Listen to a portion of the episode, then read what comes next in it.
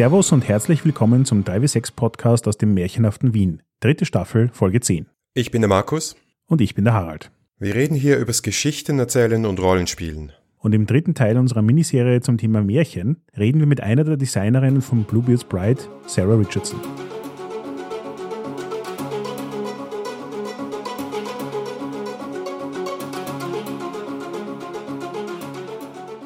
Okay, our guest today is Sarah Richardson of Magpie Games, co designer of Bluebeard's Bride. For the benefit of our listeners who aren't familiar with your work, could you tell us a little bit about yourself, Sarah? I am one of the co designers of Bluebeard's Bride, which is a, feminine horror game. It was also designed by Marissa Kelly and Whitney Strix Beltran. I work for Magpie Games, which puts out games like Urban Shadows and Masks the New Generation in addition to Bluebeard's Bride, I'm also currently working on a game called Velvet Glove, where you play a teenage girl gang in the 70s. And I've contributed to a number of uh, other game systems like Cult and stuff like that. So the hardcover edition of Bluebeard's Bride has just been published uh, and is going out to Kickstarter backers. I've, I've seen it in the hands of Kickstarter backers. and Unfortunately, it hasn't reached Vienna yet, but uh, hopefully soon. So congrats, you did it. Thank you very much. It is it is incredibly exciting for all of us to see it finally in print. Uh, like we were we were terribly excited about the PDF, but there is something about seeing a physical book that is still very special. Sure. And I also think the book will look very very beautiful because the PDF is already amazing from the looks, but I think this translates extremely well to a physical book. So very much looking forward to it. Thank you. We we had some amazing graphic design help from Miguel Espinoza and Thomas Deeney. And thanks to our Kickstarter backers, we were able to do stuff like add gold leaf on both the exterior and interior of the book, as well as do a special limited edition. So I'm very excited.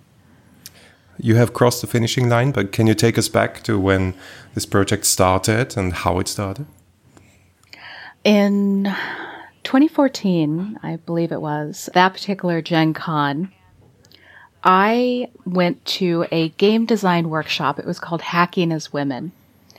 And the purpose of the workshop was to encourage more women to do game design. And it was a women only workshop. And although I had done like tiny little hacks, I did not consider myself a game designer, was not looking at doing that at the time, I was doing entirely graphic design and illustration for RPGs. So I thought I was very happy doing that. But I, I, go to this workshop and I sit down next to this lovely woman who's dressed as an elf. And we got paired together, and it turned out that was Strix. And while we're sitting there trying to come up with a concept for a game, because the workshop was you came up with a concept and some mechanics within like an hour and you were paired with a mentor. We look at each other and she's like, Do you like fairy tales? And and that's really how it started because I immediately excitedly was like, Yes, I love fairy tales. And then we were paired with Marissa, who had just published Epyllion, her game about baby dragons. And so the three of us presented to the rest of the workshop this idea of a, a game based on the fairy tale Bluebeard's Bride, or Bluebeard. And we had this very enthusiastic response. And all three of us liked the concept so much that we decided to, to dig in and spend the next couple years playtesting it and finishing writing it and bringing it all the way to production. So you've described Bluebeard's Bride as adult feminine horror, right? Mm -hmm. So how would you describe this genre? What is it all about? Well, feminine horror does not mean women that are horror that only applies to women. That's definitely a common misperception. What it is instead is horror that affects people in a very intimate, personal way. So, one of the ways I describe it is horror that takes place in and on your physical body and in spaces that are supposed to be safe women have an interesting relationship with horror, especially horror movies, and how we're frequently the prey in in horror. But with stuff like feminine horror, you're looking at like fears of violation of the body or pregnancy. Like one of the examples is the movie Alien.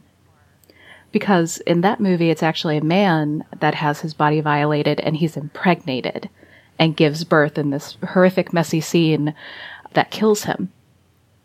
So, feminine horror touches on those kind of ideas and feelings. The thought that you should be safe with family, yet oftentimes family are the people who hurt us. You should be safe in your home, but your home can be a place full of danger. So in this case, in the game, the bride should be safe in her new home. She should be safe with her husband, and instead she finds that it is definitely not a safe place. For me personally, it was very difficult reading the book, and I totally get the kind of horror you're after now.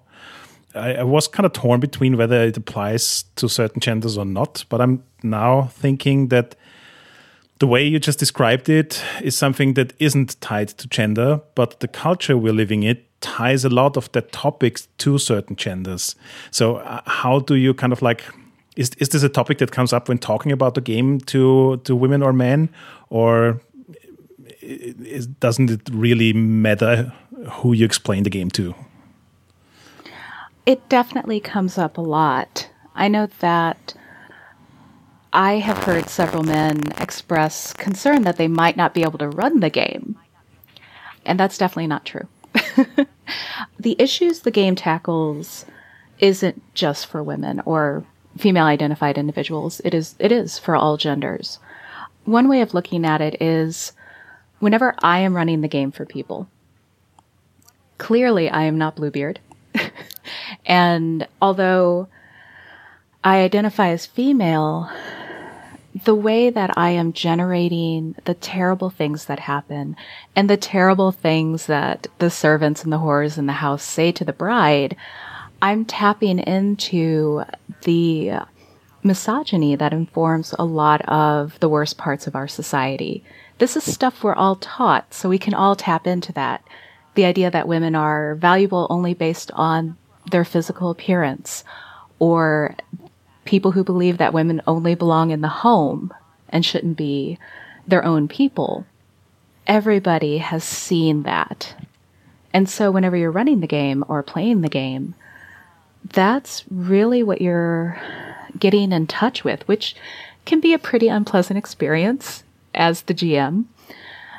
But, you know, the tools that we put in the book, that's really what they're based at we all have a familiarity with the kind of things, the fears that we identify as, as belonging to women. Um, so anybody should be able to run the game. You might have to work a little harder, but that's okay.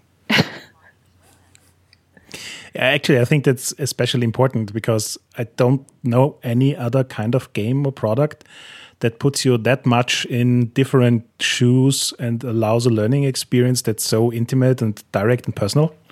So I'm kind of impressed of what you accomplished here. Well, thank you.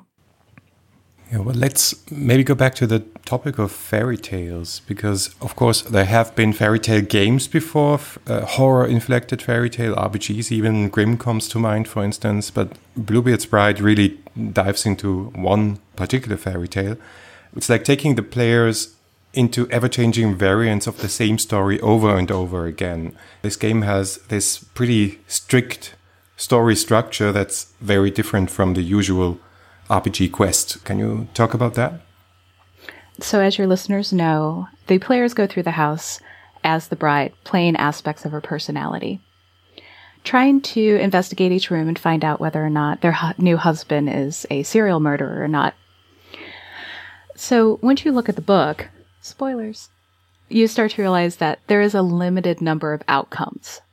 And the most frequent outcome is for the bride to die, which was one of the original endings for the Bluebeard fairy tale to begin with because it was a lesson. But that being said, there are ways for the bride to escape. There's no way for her to have a happy ending necessarily, but she can get away from Bluebeard at least for a time.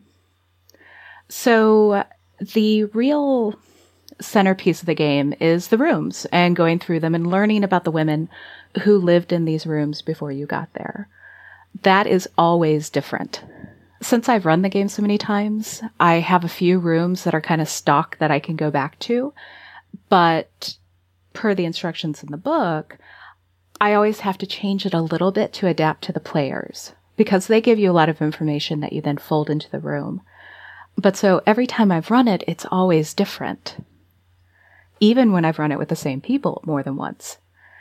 But there is a, a fair amount of constraint of what you can do. You can't kill Bluebeard, which I know is difficult because we would all like to kill him.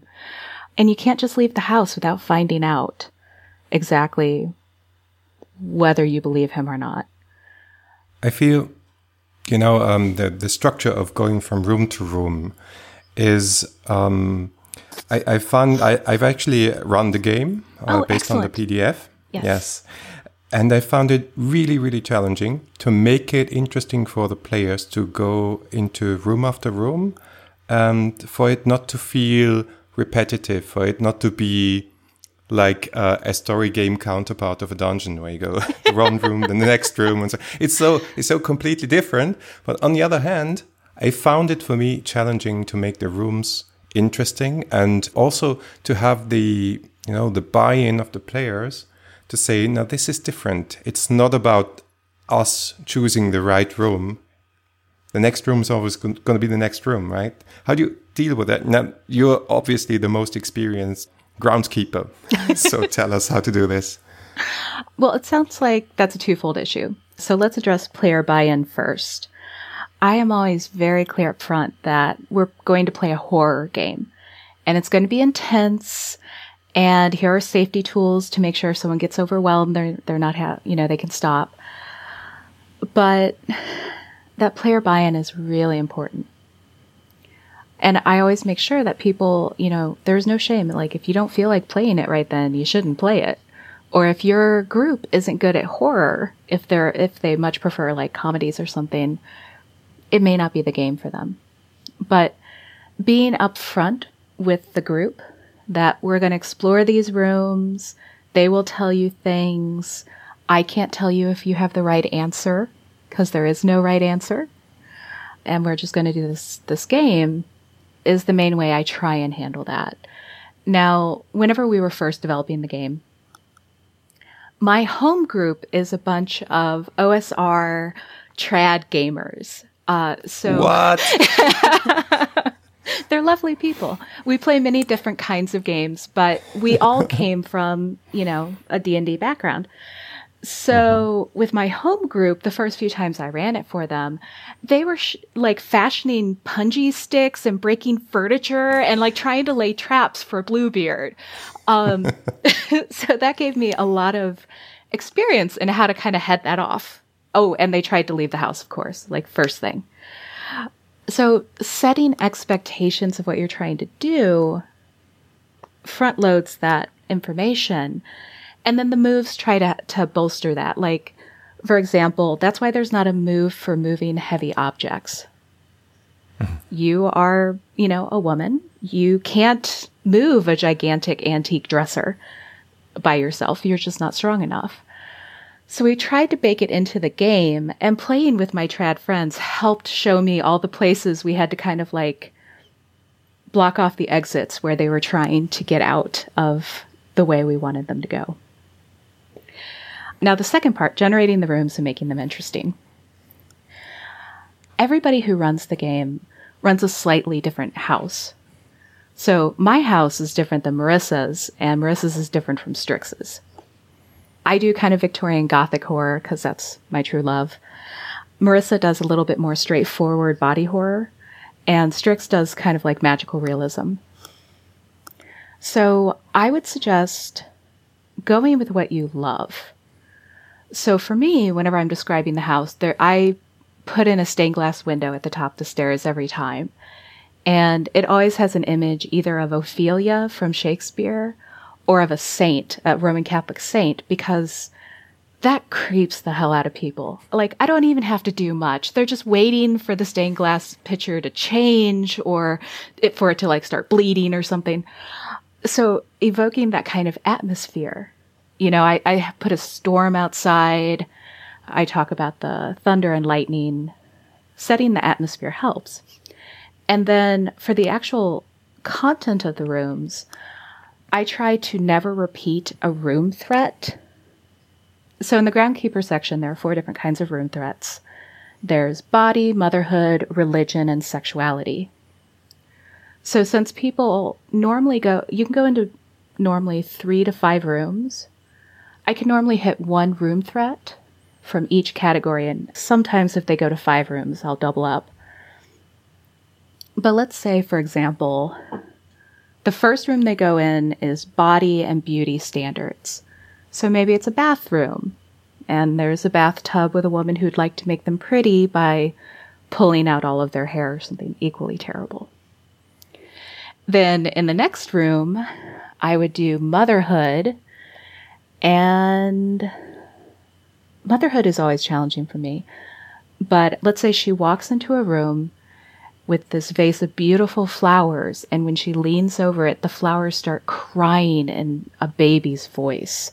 And no matter what she does to the flowers, she waters them, she puts them near sunlight, they keep crying. You know, and then in the next room, I do religion, and it's like a chapel. So, really, here, like, the things I would emphasize are mixing up the room threats and try to do new rooms you've never done. Uh, cellars and basements are amazing, attics are great, but kitchens are terrifying, and laundry rooms Oh man. And then just add in detail. Think about your senses and think about rooms that you've been in. Um, I'm sorry, that was a lot. that was awesome. How much do you think it, it makes sense to prepare rooms? So, kind of like thinking beforehand, if you know the group, what locations could work well with them? I try not to mm. choose the room threat or the room itself before the game. But what I do is I listen to music. I look through movies like Crimson Peak and The Orphanage to kind of get a sense of like dark gothic rooms and what they look like. I have a bunch of books that have different images that I find very inspirational. So I look more for a mood than the room. But if it makes you feel comfortable, like I said, I have touchstone rooms. I have a ballroom with mirrored walls. I have a bathroom with the scary bathtub and normally has a peephole somewhere in it.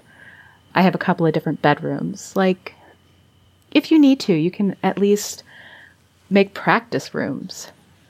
And then you'll find as you're, as the people are making their characters, you'll be able to take notes and figure out what they're scared of, and then you can add that in. So kind of like having a repertoire of inspiring rooms with a good mood and maybe an interesting theme, and then just getting inspired by what the players are actually throwing at you. Yeah, like um, I just went to I just got back from Scotland, and even though it's not it wasn't it was vacation it wasn't a work trip because it's me we went to a haunted house tour of this house called the Newhailes Mansion and I walked into one room and it's a library, but they'd taken all the books out. And immediately I'm like, oh, this is a room. How terrifying is a library without any books? Like, you wouldn't think that would be scary until you walk into there and you're like, something is wrong. This is weird. So you can find inspiration a lot of different places. Yeah, well, The Orphanage is the most scary movie of all time. I love it. I love it, and and, and um, I'm not sure I'm going to watch it once again. I, I do That's love great. that movie It's really it's good. great. Yeah. Sarah, another very intriguing idea is that the fact that all playing characters are playing aspects of the same character, the bride, sort of cooperating and sort of infighting. How did you come up with that and how does it work in your games? This sort of balance? Well, if I recall correctly, it really was during a design meeting when the three of us were talking and we discovered that when the sisters, what we call the the different players characters, when they argue and start tearing each other apart from within, a that's a lot more fun of a game to run. That is really hilarious to watch them attack each other. And also we we thought it better portrayed the internal struggle a woman in this situation would have. So that's why whenever you're making the characters and you go through the sisterly bonds, at least one of the sisterly bonds is pointed to make you not like that other character. You know you're going to argue with them. Um, and that was on purpose. In your design process, has PBTA always been the obvious choice for Bluebeard's Bride? Well, that particular game workshop that we all attended, the options were Powered by the Apocalypse World Hack, Fate Hack, something else. I'm really sorry to whoever I'm forgetting. But we chose Powered by the Apocalypse because that spoke to horror better. So it was always meant to be Powered by the Apocalypse, but the real change that happened was when Marissa came to us and said, What do you think if some of the moves you don't roll dice? Because we found originally all the, the moves you roll dice, and then it's really hard to maintain tension at the table. If you're narrating something really spooky and they, they have to roll and they succeed, then darn, you know, your, your the tension you've been building is, is cracked. Or if it's something where no tension has been built up and they fail and you have to do something scary, it's a lot harder because you haven't been preparing for it. Hi, Kitty. So by taking away the dice on some of the moves and taking away that feeling of chance, we're better able to control that at the table. Plus, the moves are so limited, it takes away a lot of your agency and gives you that feeling of powerlessness that we needed to make this a horror game. Actually, um, one of the moves I was really interested in is the one where you're working with the horror of the player and not of the story and I've, this it's something I found very interesting because most other horror games we looked into recently try to maintain a clear separation here. And even if the horror is something that should work on the player as well, there's never an explicit mixing between what scares the player and what happens directly in the story. And here it's quite the opposite. So I guess you did this on purpose. We did do that on purpose that was kind of that was one of the the other like big changes. So you're talking about Shiver from Fear, mm-hmm. where you know if you notice one of the table or one of the players of the table who has the ring is really nervous. Uh, typically, they'll either be fidgeting, they will physically shiver. I've had people who have other tells, like one guy who always rubs his earlobe whenever I'm getting to him. Uh, and so, whenever the player, not the character, is scared, they then have to tell you what they're afraid of. And it's it's normally pretty effective. Um, normally they get what you're leading to. So that you know they're afraid this spider monster they encountered in the garden is is going to like you know rip open their uterus with their little spider legs. But then there's something about the phrasing that you can see that that players start to internalize it because they are scared and they know something worse is coming. I think acknowledging breaking that fourth wall to acknowledge that the player themselves are getting scared. We wanted to do that because it's it's a game about personal horror. So to pretend that it's not affecting people playing it feels dishonest. Plus, it's just really fun. And at the end of the day, horror is fun you know, we're playing this game because we enjoy being scared. So shivering from fear is acknowledging that it's affecting you and you're with your friends or strangers at a convention and you're getting creeped out and you're not the only one. And that's kind of reassuring and scary at the same time. so in, in, your experience, how often is the X card following a shivering of fear? that's an interesting question of all the times I've been X carded, actually, I would say most of them are not after Shiver from Fear. Interesting. It might be because then there's a buy in because they tell me what they're afraid of, and I just take it a little further. But yeah, I mean, this is a game where I get X carded fairly regularly, and that's good. That means I'm hitting it about the right intensity, and then I just dial it back a little bit. So you said you limited the number of moves rather radically, also to limit the options and and, and mm, let the players feel the powerlessness. Um, with this, I'm I'm familiar because because I played a lot of Call of Cthulhu and ran a lot of Call of Cthulhu. This is all about lack of power. On the other hand, you also have really well, you meet this horror in a room, and then you have only a very limited range of actions that you can do. You can caress the horror, you can cry for help.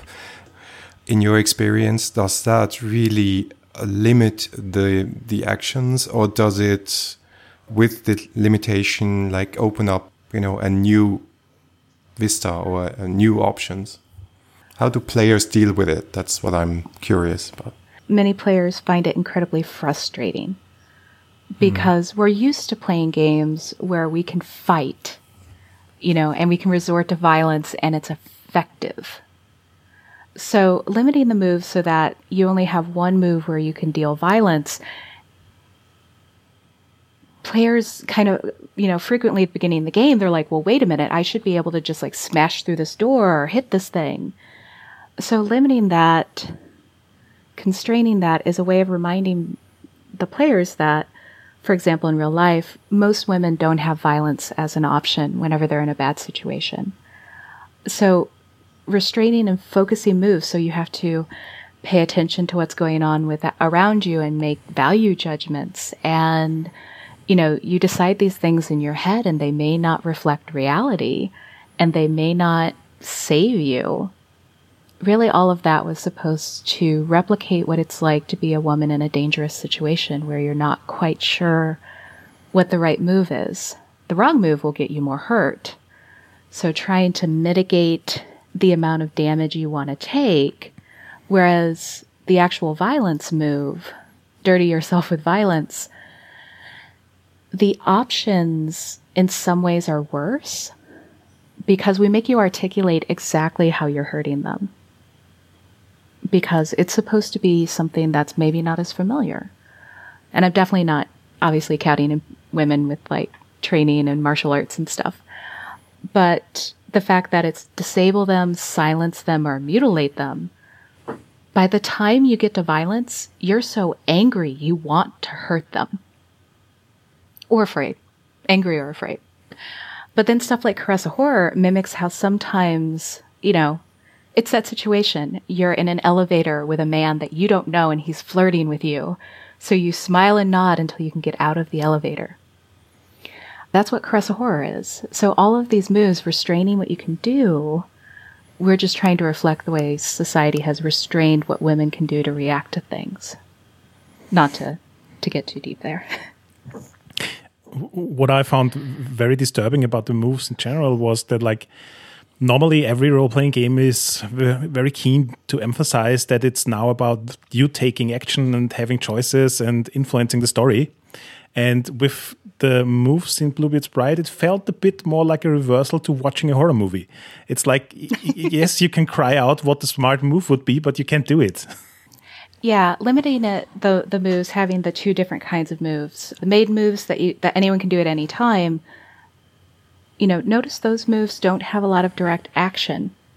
They're finding out about things, they're evaluating the situation, they're trying to make people feel better. But the ring moves are the ones that have the effect on the, the physical environment and affect other people. So yeah, I'm, I'm, I'm glad you got that out of it because that feeling of having to investigate and look and not be able to do anything because you don't have the ring reinforces that powerlessness. And now the, the other part of that is how hilarious it gets normally about midway through the game when they start playing hot potato with the ring. Like nobody wants the ring anymore all of a sudden because they know oh, yeah. that no matter what they do, something bad is going to happen. Did you see that when you ran it? Absolutely, yeah. it, it, went round like you know, fast forward. it's pretty funny. and then I wanted to ask you about the exit moves, which like help players end the scene. This seems pretty new to me and pretty different, right? We needed to clarify exactly what you're doing in the rooms because it's not just to get creeped out and see terrible things. You're trying to decide if Bluebeard had a hand in the end of each woman that lives in the room because a dead bride lives in every room. This is also something that can cause frustration for players, although normally that goes away upon reflection. And that is that we, as the groundskeeper, we present a scenario. Normally, the dead bride doesn't won't tell them straight out what happened to them. It's hinted. Terrible things happen. The dead bride tries to relive her own death, either by inflicting it on someone else or reenacting it on herself through various ways. So then the players have to take those those clues and put it together, and then we as the groundskeeper are not supposed to tell them if they're right or not. And that's where the frustration comes in because people want to know for sure. Tell me I'm right. Tell me I won. And we don't do that. And the reason we don't do that is you weren't there. You don't know what happened you are listening to a second-hand account, essentially, of murder. And it's incredibly frustrating, but it's also fascinating. How often the story that players come up with is so different than the story I came up with in my head when I made the room. But making them decide that also kind of reinforces a lot of times players will go out of their way to excuse Bluebeard's behavior. And later, when they realize what they did, they once again have that, that revelation of what did I just do? Do you emphasize kind of like that it's the player's job in a way to invent the story behind the room? Because obviously, you kind of like lay down certain impulses for them to, to figure out what the story is. But in the end, it really is much more than in other story games in the hands and minds of the players to come up with a story that's satisfying for them. That's the only place they have agency. And that's why it's important. They can only make up the story in their own head of what happened in this house, and then that affects whether they live or die. So giving them the agency only there means that everyone gets very invested in deciding what happened. And they argue about their point of views uh, whenever they don't agree. And it's really great. And that allows them to fill up the token track, which takes them to the end game where they find out whether they live or die.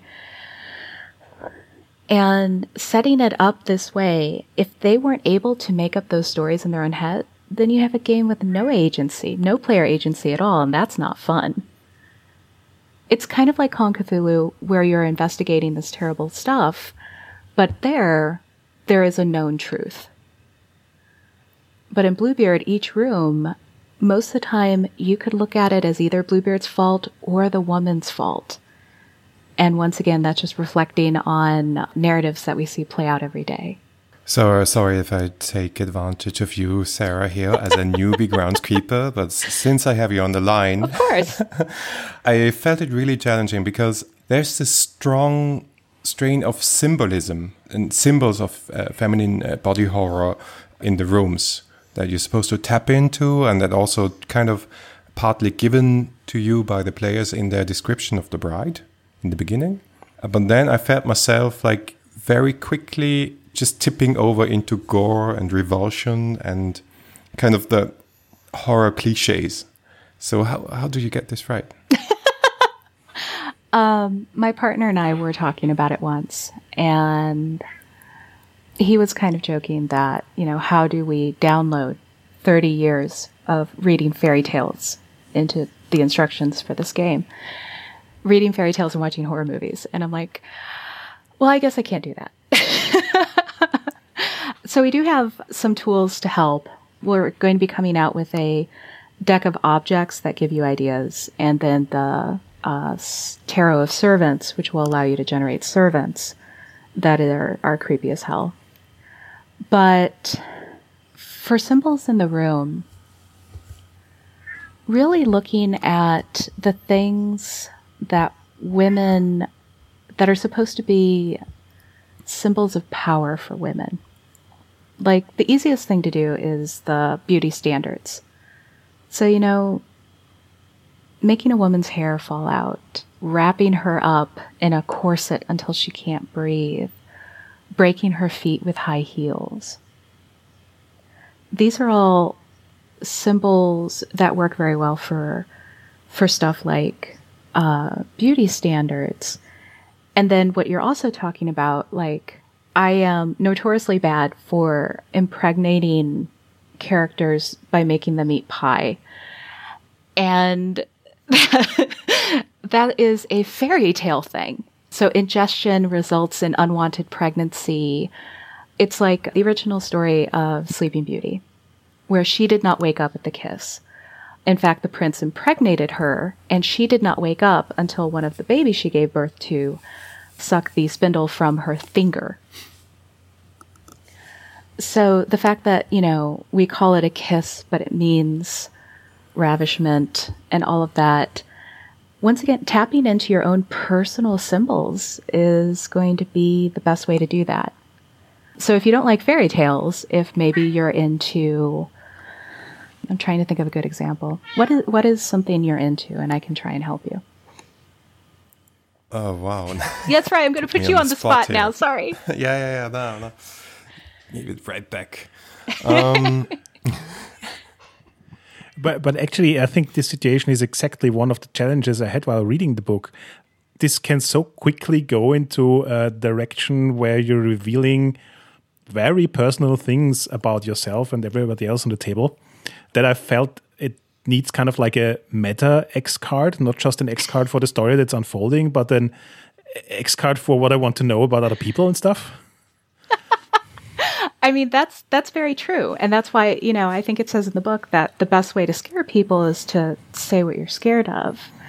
So sorry for putting you on the spot, but for you know, like I personally, I get kind of creeped out anything around teeth. I frequently will, you know, have teeth falling out or cracking, or you're adjusting them in the game. I just made you shiver. I'm sorry. Um, because that's kind of a universal thing.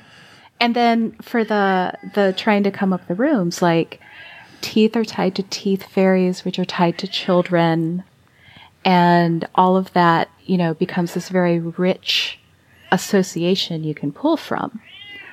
So probably a lot of what I'm doing when I'm making my rooms is association. So cooking is caring for people being overfed is something that women are supposed to avoid.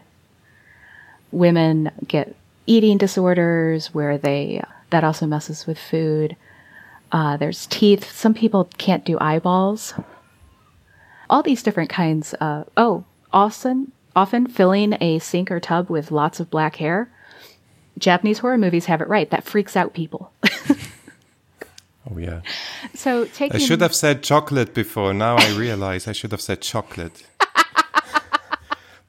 but don't please don't make chocolate creepy now.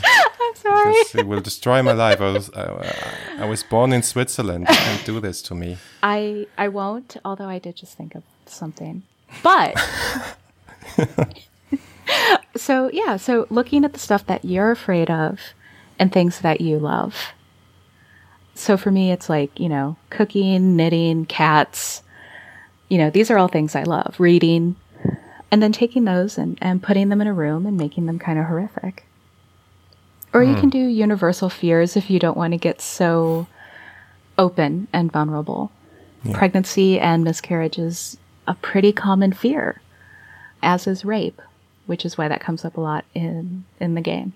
Yeah, I'm talking about that it's I feel it's sort of fitting that Bluebeard's Bride is reaching back us in the wake of the whole hashtag Me Too and this huge debate about sexism and the abuse of male power. It's a really tough game, I think, and, and it definitely delivers some harsh insights into that entire topic. So I'm curious, how was your feedback so far from both male and female gamers? Well, first, something important that I want to put out there is we do have a rule in the book that the bride is never raped on screen. Because not only do we not find that fun, we feel that misses the point. It's more important to show the trauma afterwards. So, as far as male and female gamers' response afterward, and I, I've kind of said this before, and I feel kind of bad generalizing, but a lot of times the reaction from a lot of male identifying gamers is they are so mad and so frustrated and they just want to kill Bluebeard and they don't understand why they can't and they're so mad. And then they'll take a moment and they realize, oh, I am frustrated because I had no power. And oh, wait, now I get what this game is about.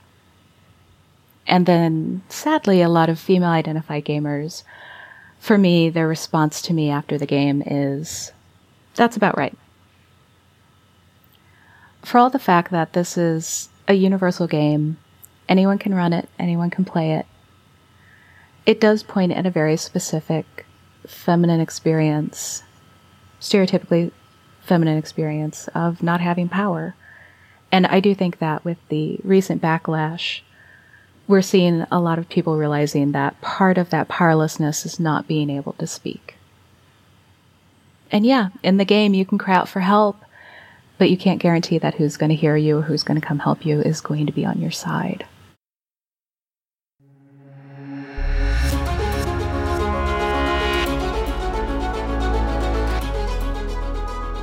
Danke fürs Zuhören. Das war der dritte Teil unserer Miniserie zum Thema Märchen.